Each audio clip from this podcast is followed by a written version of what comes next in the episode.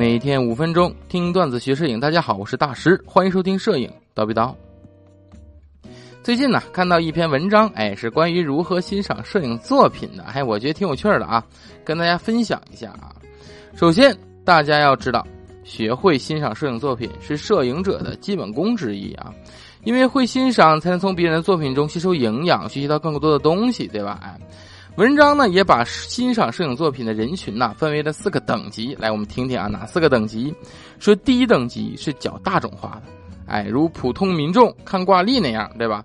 只能说出风景漂亮，哇，这妹子漂亮，哇，这颜色鲜艳，对吧？照片清楚，哎，之类的这种评价啊，就最最低等的等级啊。第二等级呢是摄影发烧友，哎，也就是那些键盘摄影师的等级啊，就是他们看到一幅作品，第一反应一般都是。但是用什么相机拍的，对吧？是的，他们对摄影器材的追求或者对摄影器材的关注度，已经远远大于了对摄影的本身。没错，那么不过他们对于摄影器材这种执着还是很让人钦佩的啊。第三个等级就是摄影师，摄影师欣赏一幅作品呢，他们会把更多的注意力放在照片的构图、影调、色彩和用光的技巧上。那么第四等级就是摄影艺术家，你看这个终极了是吧？那么，摄影艺术家什么呢？他们就会更关注摄影作品的构思、思想内涵、拍摄时机与人物形态的把握、作品的视觉冲击力、表现主题手法技法、后期制作等等。所以呢，这就是不同水平的人对一幅作品的欣赏等级。那么，欣赏一幅作品究竟要看哪几个点呢？文章也为我们列出了以下几点，我们跟大家分享一下啊。第一个，构图。啊，说构图呢要美，要新颖啊！一幅好的照片，首先吸引你眼光的一定是它的构图，它的构图所反映的主题应该是突出不呆板的。第二个，色彩，对于彩色照片，应该色彩丰富、鲜艳、冷暖搭配得当；而黑白照片呢，应该对比明显、柔和。第三个，主题。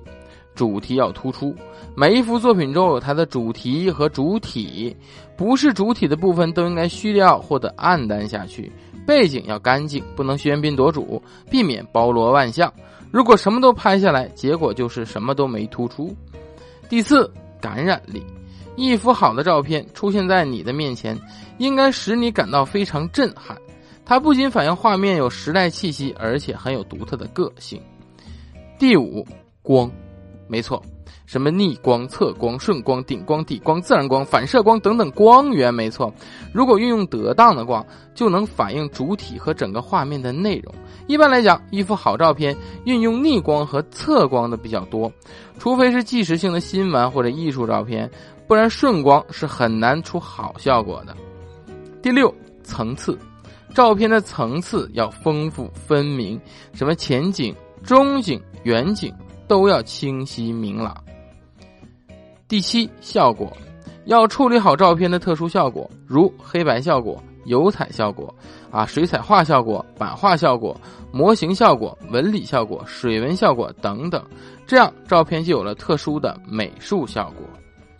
以上呢就是这个文章所分享的内容。呃，文章里边呢也算是对摄影作品的欣赏给了几个建建议啊。大家觉得这些内容如何呢？首先，我觉得观点整体没有错误，但是呢，有些方面呢说的过于笼统了，并且让你不知道究竟应该如何去做这件事儿，对吧？不过其中有部分内容还是值得我们借鉴与学习的。